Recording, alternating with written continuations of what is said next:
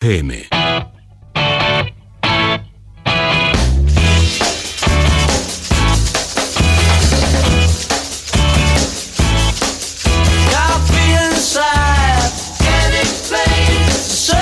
Minutos, un poquito menos, ah, para alcanzar las 4 de la tarde. Ya sabéis que hoy es jueves y los jueves aquí hablamos de nutrición. Cambiamos un Guillermo por otro, de Guillermo Velasco a Guillermo Casas. Buenas tardes. Buenas tardes. ¿Cómo estás? Muy bien, por aquí otro jueves más a hablar un poquito de nutrición y de alimentación. Hoy vamos a hablar de qué comer durante, des- perdón, después del ejercicio físico o después de los entrenamientos. Mm, que es algo muy interesante, porque la gente acabamos de entrenar y a lo mejor no sabemos qué tenemos que hacer, ¿no? Sí, lo de beber una isotónica o algo de esto, pero poco más. Sí, hay mucho, hay mucho mito también, como, como en todos los ámbitos de la nutrición, al final hay bastantes mitos que, bueno, vamos a poner un poquito de, de orden en, en las distintas ideas ahora mismo. Bueno, pues vamos a ver. Mm, Hacemos el ejercicio, acabó nuestra sesión de trabajo y qué tenemos que, cómo tenemos que ayudar a nuestro cuerpo a recuperarse. Lo primero, mm, querían eh, iniciar un poquito eh, poniendo en contexto también qué pasa durante el ejercicio, ¿vale? Porque, eh, y, y por qué es tan importante la alimentación. Durante la, la realización de un ejercicio físico, durante una práctica deportiva o, bueno, al final un ejercicio de cierta intensidad, ¿no? Eh, el cuerpo sufre un desgaste y sufre un desgaste de varias, de varias cosillas.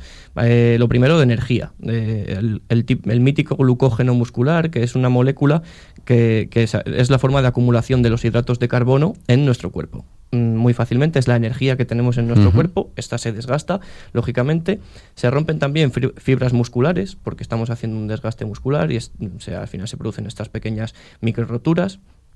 Movilizamos ácidos grasos también y por último perdemos agua y electrolitos en forma de sudor.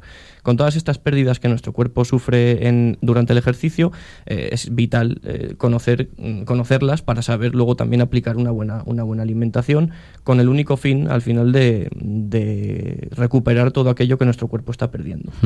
Eh, si vamos desgranando po- por, lo mismo que hemos hecho con energía, por eh, fibras musculares, agua, lo que tenemos que intentar hacer en, en nuestra comida post ejercicio es introducir una comida rica en, en proteínas, ¿vale? Un alimento rico en proteínas que sería, por ejemplo, la carne, el pescado, legumbres, eh, huevos o, o simplemente también los, los míticos batidos, que ya hablamos una vez eh, por aquí de, de ellos, son eh, al final estas proteínas las que nos van a ayudar a recuperar esas fibras que hemos roto, esas fibras musculares. Eh, también tiene que aparecer algo de hidrato de carbono, ¿vale? Simplemente puede ser con algo de pan o con algo de frutas, pero sí que tiene que aparecer un poquito de hidrato de carbono que nos ayude a recuperar esa energía que hemos desgastado que acabamos de comentar.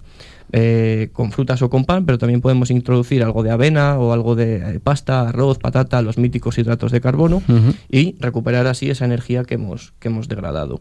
Eh, por último, bueno, grasas saludables, eh, las que utilizamos de, de manera habitual, como el aceite de oliva virgen extra, tiene que aparecer también alguna verdura. Y para la rehidratación, que es eh, un punto también muy importante, hemos perdido agua, hemos perdido electrolitos, depende un poco del ejercicio que hagamos, pero bueno, todo el mundo suele sudar, eh, más o menos. Eh, sería muy interesante, mm, sobre todo beber agua, por supuesto, pero controlar nuestro peso, ¿vale? Es una, es una estrategia muy facilita y es pesarnos antes de hacer el ejercicio y después. Mucha gente se sorprenderá eh, viendo que a través del sudor se puede llegar a perder un kilo o incluso más, ¿vale? Entonces, con una regla de tres muy facilita, mm, rehidratamos muy bien a nuestro cuerpo. Por cada kilogramo de, de peso que perdemos durante el ejercicio, hay que beber un litro y medio de agua durante las próximas seis horas. ¿eh? O sea, tienes tiempo para meter un litro y medio de agua y, y rehidratar a tu cuerpo correctamente. En cuanto a la comida, mm, tenemos un poquito menos de tiempo, pero sí que quería romper un poquito el mito de eh, lo de que hay que comer inmediatamente mm, después de terminar el ejercicio.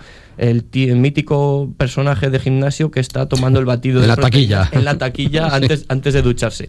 Totalmente falso, ¿vale? Esto ha, traído un- es un tema bastante controvertido, es la famosa ventana anabólica que se llama, que es cuando nuestro cuerpo está en ese momento tan sensible después del ejercicio, nosotros tenemos que aportarle los nutrientes necesarios que acabamos de mencionar, pero tenemos entre dos y tres horas para hacerlo. O sea que no hace falta que vayas corriendo a la taquilla a, a comer o a tomar ese batido, sino que bueno, puedes llegar a casa y prepararte una comida tranquilamente. Eso es. Oye, eh, y a nivel de cantidades, quiero decir, joder, como he quemado tanto y, y puedo comer carne y pescado y tal y cual, me pego un atracón después del ejercicio. En principio, la- el tema de cantidades, como, como siempre comentamos, va un poquito individualizado a, cada persona. Dependería el nivel de, a nivel deportivo que tengas, eh, eh, la intensidad del ejercicio que hayas realizado, la duración. Pero bueno, como manera general podríamos dar la típica distribución que hacemos del plato saludable, ¿no? Vamos a imaginarnos un plato eh, un plato llano, en el cual hemos dicho que el primer elemento principal que tendríamos que tener en esta comida post-entrenamiento sería el elemento proteico. Bueno, por ejemplo, un salmón, un filete de salmón, un par de filetes de salmón, lo acompañamos con un poquito de arroz o con una patatita asada, eh, eso representaría un cuarto del plato y en el otro cuarto tendríamos algo de verdurita. La mitad sería la proteína con el salmón, un cuarto con un poquito de, de patata y un cuarto con un calabacín a la plancha, perfectamente. De esta manera estamos complementando un poquito eh, todo, todos los requerimientos y adaptando un poquito a las, a las raciones que suelen ser las habituales en, población general. Depende mucho del nivel de competición que, tengamos, pero bueno, en principio por ahí irían los tiros. Oye, esta mañana me preguntaba, sabiendo que era jueves y que venías, me preguntaba un compañero abajo eh, si es bueno hacer la dieta, esta famosa Duncan um, o Duncan o como se llame, mientras haces deporte. Yo lo, que le he dicho sin tener ni idea es que em, es bueno no hacer bobadas, ¿no? Sí, la dieta Duncan tiene su fundamento en que los hidratos de carbono son eh, el demonio, ¿vale? Entonces eh, es una dieta súper restrictiva en hidratos de carbono, muy alta en proteínas y muy alta en grasas.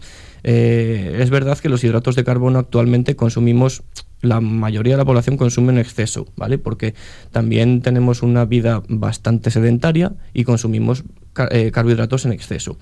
Mm, la dieta Dukan también eh, tiene un, error para mí, que, es que no, distingue entre los carbohidratos que provienen de harinas o de cereales eh, refinados, como puede ser la pasta, el arroz blanco, el pan, que sí que son un poquito, hay que tenerlos un poquito en mente, no distingue esos carbohidratos de los carbohidratos de la fruta o de la propia verdura. Entonces, eh, una dieta que, esté baja en hidrato de carbono procedente de harinas no va a tener ningún problema. Podemos tener una, llevar una dieta baja en, baja en estos alimentos y bueno, luego a nivel deportivo pues también tendríamos un poco de controversia porque son imprescindibles, ¿vale? A la hora de realizar ejercicio, pero sí que una dieta exenta de, frutas y verduras puede llevar a acarrear bastantes déficits. Entonces la dieta Dukan eh, se ha criticado mucho por eso, tiene bastante controversia por, ese lado y, es un poco un tema un poco arduo. Arriesgado, ¿verdad? sí, sí.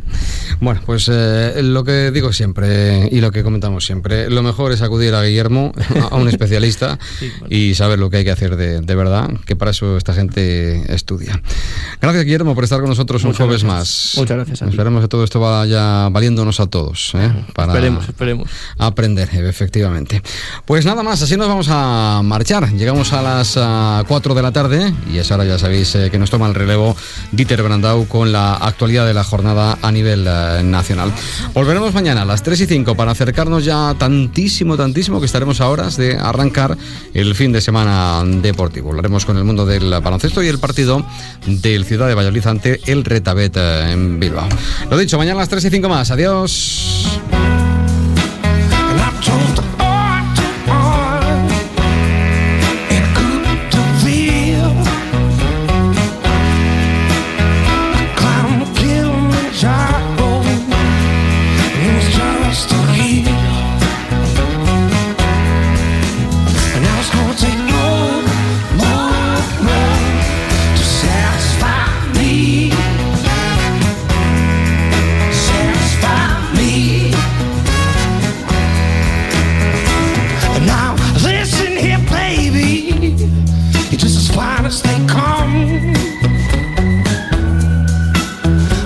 como.